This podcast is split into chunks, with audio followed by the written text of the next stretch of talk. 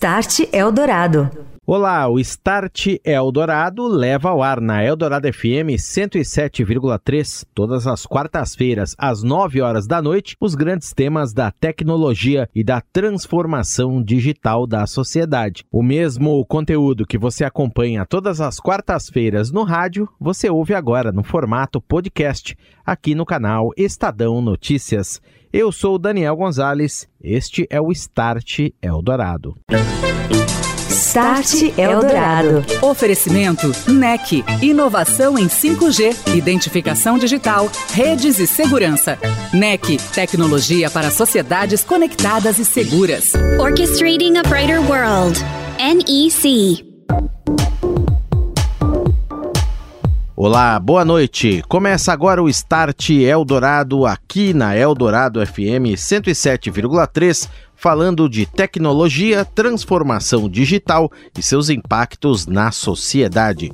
Quarta-feira, 22 de fevereiro de 2023. Eu sou Daniel Gonzalez e hoje nós vamos conversar a respeito de como as inovações digitais vêm colaborando para um trabalho mais rápido, mais assertivo, mais efetivo no dia a dia do poder judiciário inteligência artificial, automação na tramitação de processos vem ajudando juízes, servidores, advogados e poupando milhares de horas de trabalho. Além disso, essas transformações também vêm ajudando estes profissionais na hora de proferir decisões em diversas instâncias.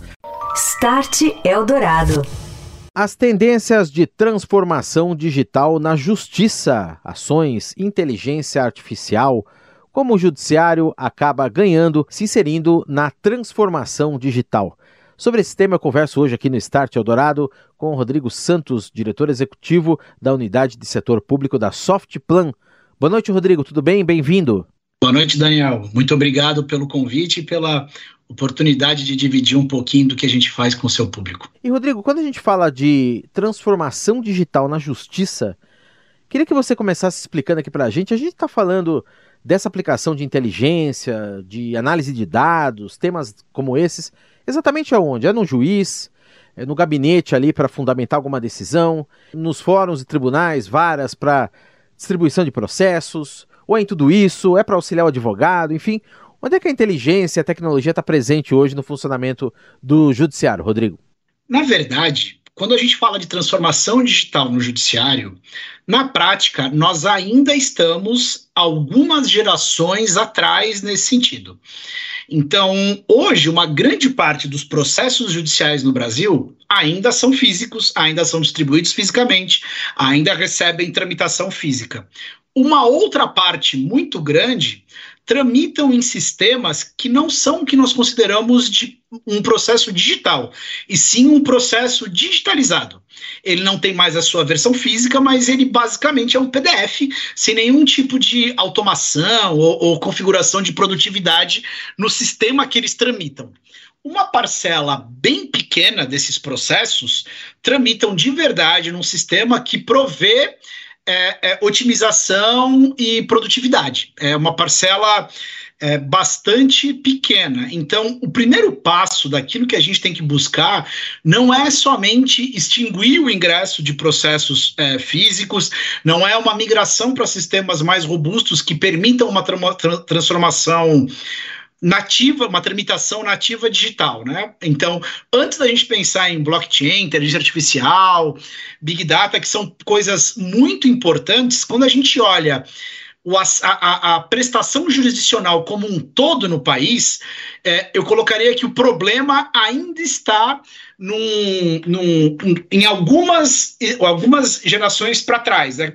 E Rodrigo, qual seria então o primeiro passo para a gente começar a pensar em transformar todos os processos nesse terceiro tipo que você falou, os totalmente digitais?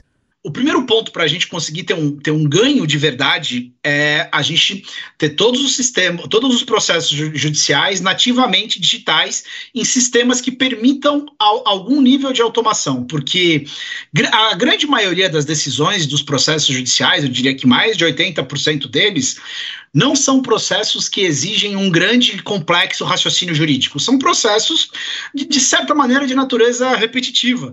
E para isso você praticamente não precisa de grandes algoritmos de inteligência artificial, você precisa ter uma boa base de dados, você consiga, tem que conseguir resgatar decisões pregressas com velocidade, consultar é, é, doutrinas de uma maneira mais rápida.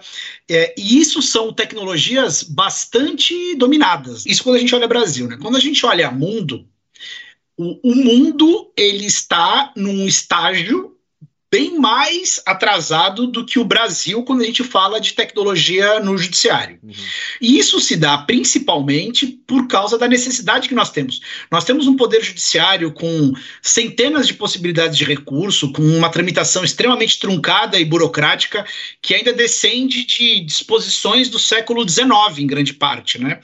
É, enquanto que a legislação, em grande parte dos países, ela evoluiu e o processo naturalmente tramita mais rápido por causa dessa nossa grande necessidade de, de, de, entraves burocráticos, a tecnologia no Brasil ela avançou muito mais rápido do que em grande parte dos, dos países do mundo. Então eu posso dizer com segurança que nós somos muito pioneiros e hoje nós temos projetos fora do país e, e sempre quando eu tenho a oportunidade de, de, participar de algum evento ou apresentar para alguma delegação estrangeira, eu, eu, o que nós entregamos, o que, a maneira como o Brasil é estruturado digitalmente para a justiça traz bastante surpresa é, e assombro, né?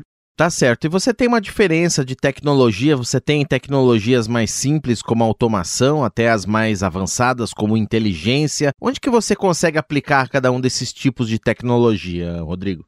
Então, quando você me, per me pergunta aonde que nós conseguimos aplicar é, é, as tecnologias mais modernas, né?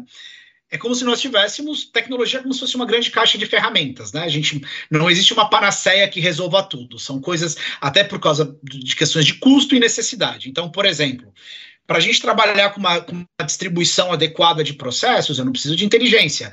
Uma, um, uma, alguns níveis de automação, um processo automatizado, ele serve, porque Todas as vezes que determinado tipo de processo entra no judiciário, é sempre o mesmo trâmite. Olha, eu tenho que dar, é, é, pedir, é, é encaminhar o processo para o Ministério Público, eu tenho que encaminhar para a parte, é, para algum tipo de recurso. Então, se isso já estiver automatizado, é, a, a, economia que isso gera é gigantesca. Para você ter uma ideia, só no Tribunal de São Paulo, quando a gente fala dessas automações mais simples, aonde que num processo físico ou num processo digitalizado, um ser humano precisa recepcionar o processo a cada etapa e dar um impulso seguinte nele, trocando isso por uma automação simples, são mais de 10 milhões de horas de trabalho economizados. Para você ter uma ideia, nos primeiros anos de, de implantação do processo 100% digital no Tribunal de São Paulo, foi possível redirecionar quase 10, 10 mil servidores para execução de outras tarefas desde o servidor que, cuja tarefa dele era carregar processo físico e bater carimbo, até o servidor responsável por fazer os encaminhamentos, distribuição. Isso deu quase 20% da força de trabalho do tribunal, que essas pessoas foram redirecionadas e muitas vezes retreinadas para desempenhar outras atividades, melhorando a celeridade. Isso aí você está nos contando, é no, vamos dizer, é no primeiro nível, de ocasião da entrada do processo até quando Isso. ele é distribuído. A partir Isso. daí, como é que você vamos dizer, coloca, é, traz essa automação, essa, essa inteligência, num, mesmo que seja básica, para dentro do próprio processo.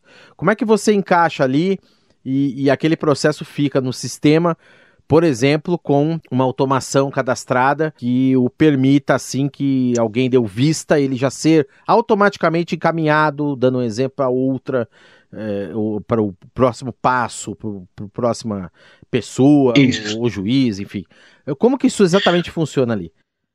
Olha, é, se você pegar uma vara, por exemplo, de família, assim, que tem os processos, o, o, processo civil, ele, ele tem uma similaridade muito grande entre todos os atos processuais, o fluxo automático já prevê todas as etapas do processo. Uhum. E muitas, e, e dentro de uma, de uma, base de conhecimento dos tribunais, um, um magistrado ele pode selecionar um modelo pré-configurado que normalmente atende aquele tipo de caso. Então, tanto o magistrado como o servidor. Então, a automação levou para a mão de alguém, de um ser humano, que tem que tomar uma decisão. Aí não é mais uma mera decisão de impulsionamento do processo, é uma decisão jurídica, tem algum nível de decisão jurídica. Essa pessoa, com base no artigo, no tema do processo, ele pode buscar um modelo ele avalia o modelo, achando aquele modelo, ele vincula aquele modelo à peça e automaticamente o sistema já preenche todos os dados variáveis. Então, o nome da parte, as qualificações.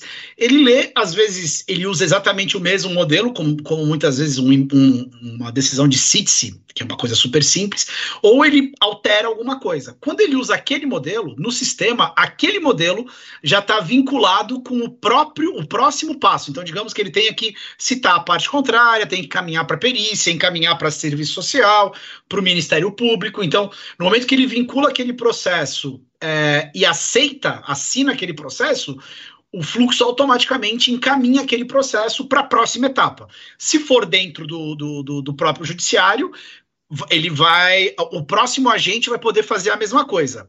Se é para fora do judiciário, para o Ministério Público, Procuradoria ou para o advogado, isso vai para um portal ou para um outro sistema por integração, aonde vai depender se do lado de lá o outro usuário, o outro agente tem um sistema automatizado, senão ele vai recepcionar aquilo, vai dar as decisões dele na mão e vai encaminhar de volta para o judiciário.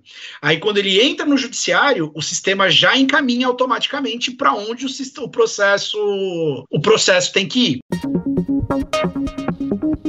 Estou de volta, este é o Start Eldorado, aqui na Eldorado FM 107,3. Hoje eu estou falando sobre transformação digital no poder judiciário como a tecnologia de automação, a inteligência artificial, a robotização no preenchimento de dados, tudo isso facilita o andamento dos processos, poupa também milhares de horas de trabalho dos servidores, juízes, advogados. Meu convidado é o Rodrigo Santos, ele que é diretor da unidade de negócios de setor público da Softplan. E Rodrigo, eu queria avançar justamente nessa questão tudo isso que a gente falou no primeiro bloco, a automação, a inteligência, uma maior velocidade na distribuição dessas ações, dependendo do tipo, do teor, do, das decisões anteriores, tem muitos parâmetros aí.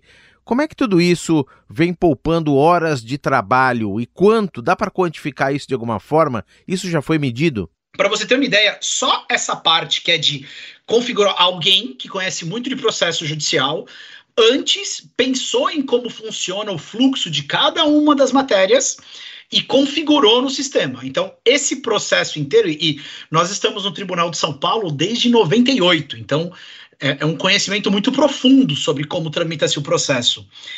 É, só essa parte, no, no, no, ano de 2018 ou 2019, se eu não me engano, no anuário do Tribunal de Justiça, eles publicaram um estudo, um estudo por parte do tribunal, aonde os processos que nasceram digitais de uma, de uma determinada matéria, eles chegavam, eles recebiam uma sentença em no máximo sete meses. Processos que se encerraram naquele ano, que nasceram digitais, em sete meses receberam a sentença.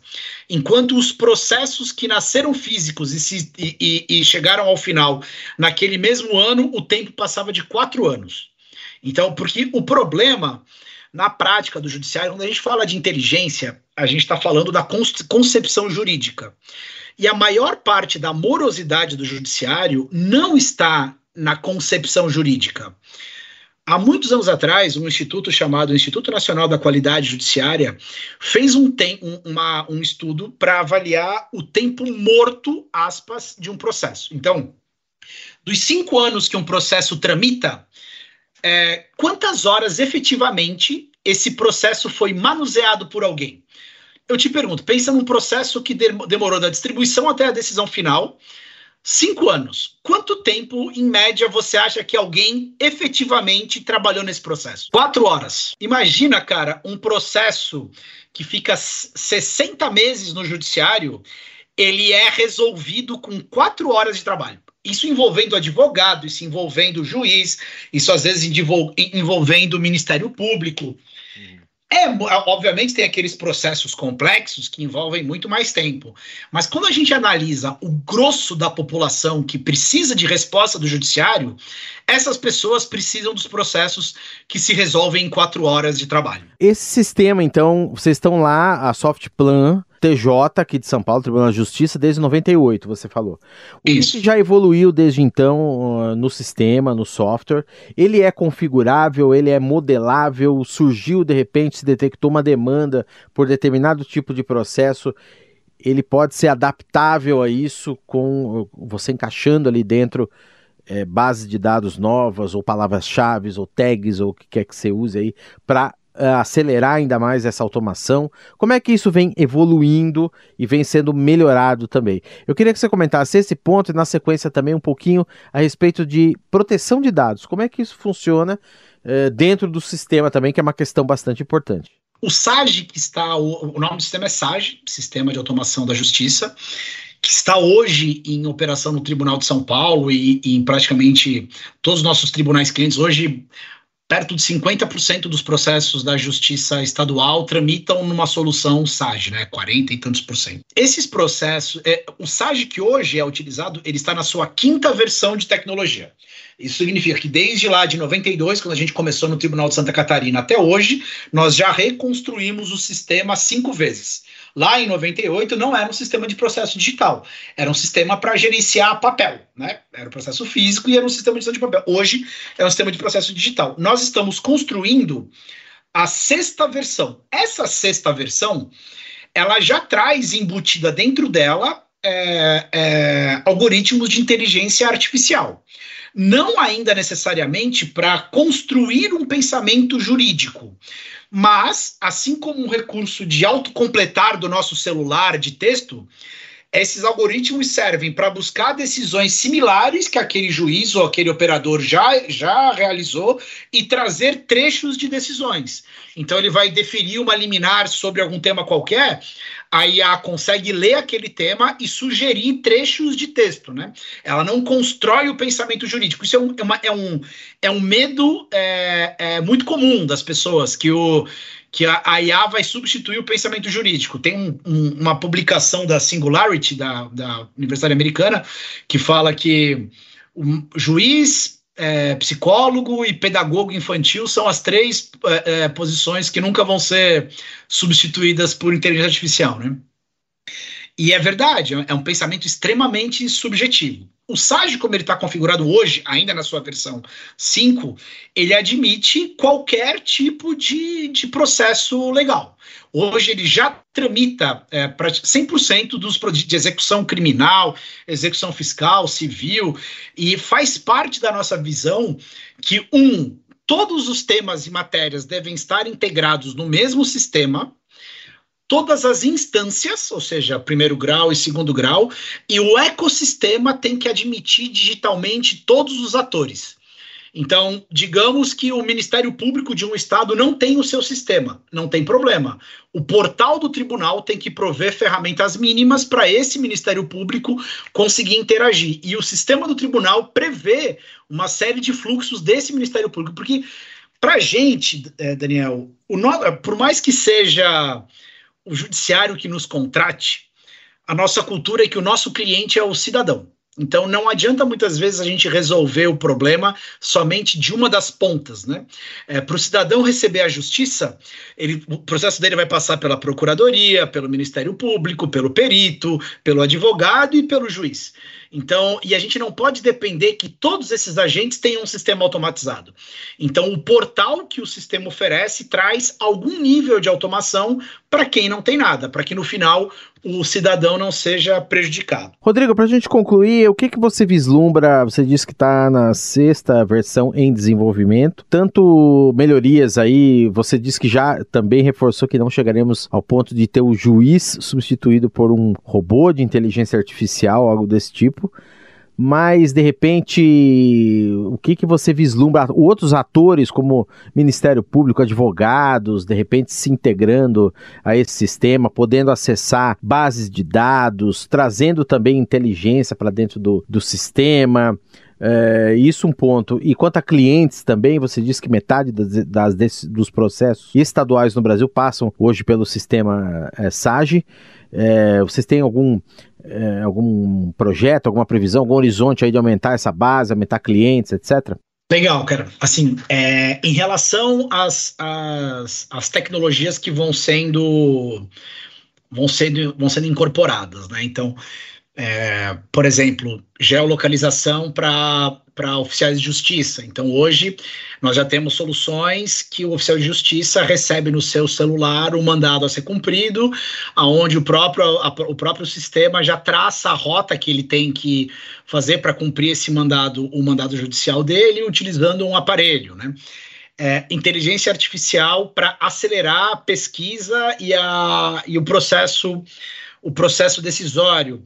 Aí um ponto que nós somos super militantes, mas isso não depende da gente, né? Que é o, que é o, o Open Data, o judiciário ter os seus dados abertos para que as startups consigam se conectar nas bases do judiciário e começar a oferecer ferramentas de Big Data, de inteligência, conseguir fazer previsões sobre o, o, o andamento de, de, processos.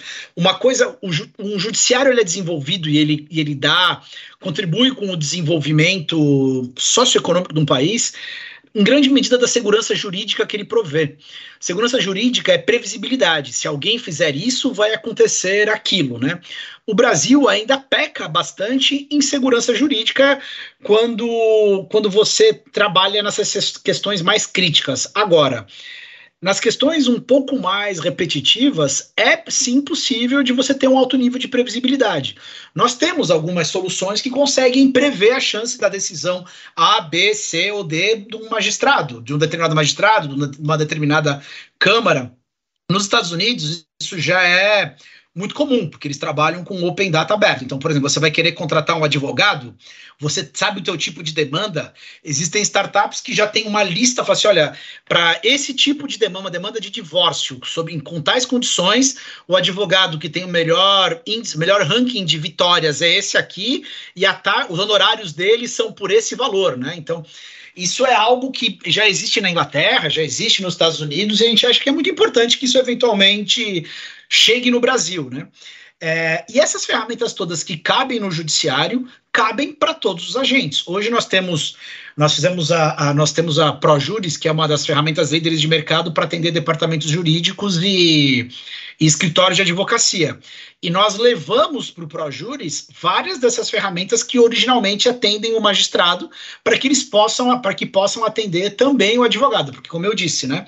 A gente tem que trabalhar para integrar e acelerar todo o ecossistema da justiça e não só o poder judiciário. Transformação digital na justiça. Conversei hoje aqui no Start Eldorado com o Rodrigo Santos, diretor executivo da unidade de setor público da Softplan. Um abraço e até uma próxima. Obrigado, Daniel. Obrigado a todos. Boa noite. Você ouviu Start Eldorado. Oferecimento NEC. Inovação em 5G, identificação digital, redes e segurança. NEC. Tecnologia para sociedades conectadas e seguras. Orchestrating a brighter world. NEC.